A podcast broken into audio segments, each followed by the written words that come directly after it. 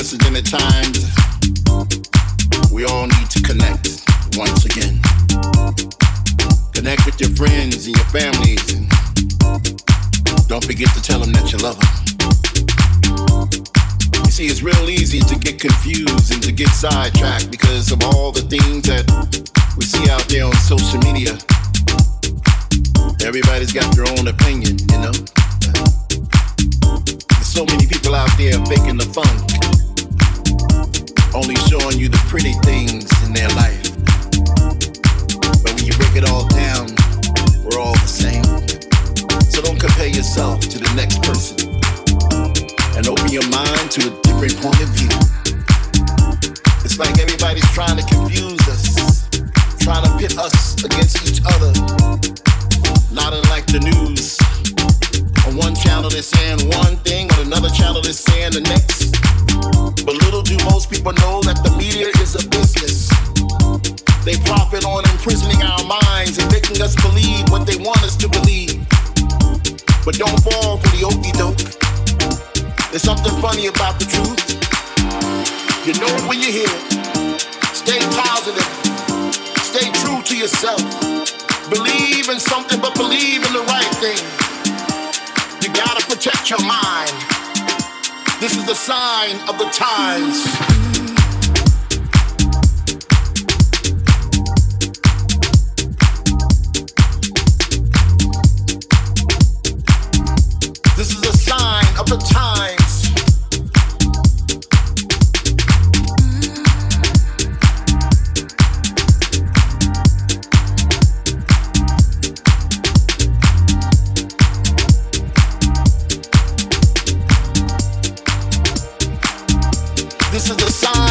Sign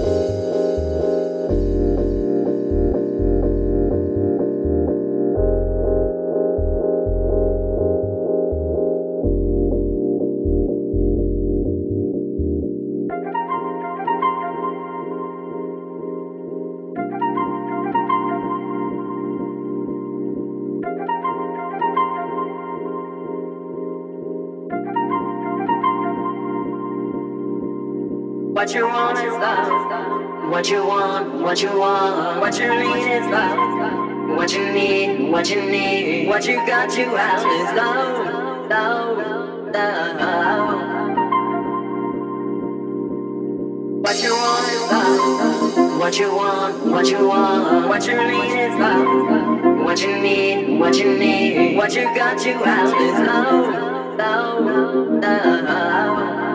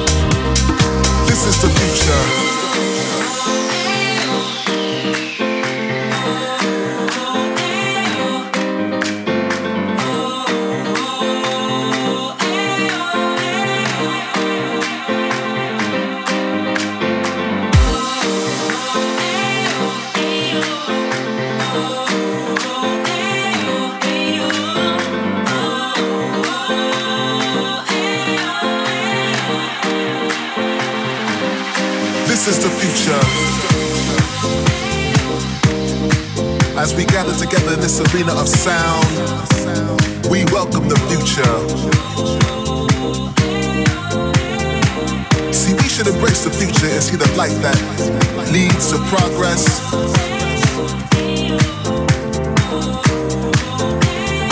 We need to open our eyes and come together, brothers and sisters. Cause yes, of course. We are the future.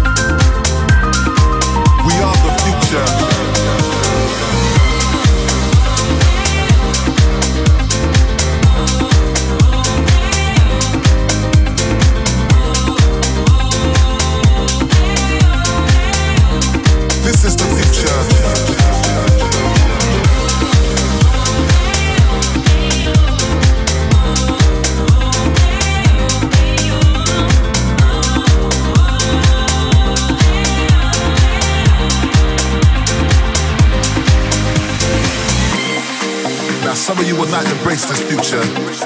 Some of you will not choose to walk into the light, to lead yourself into the progress.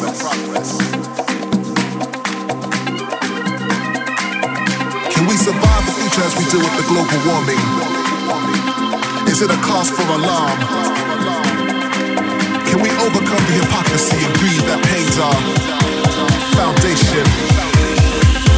We are the future.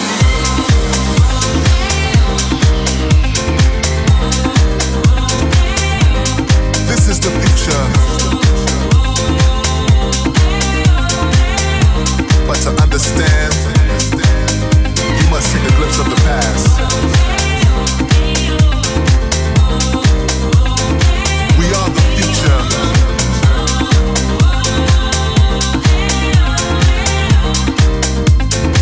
This is the future.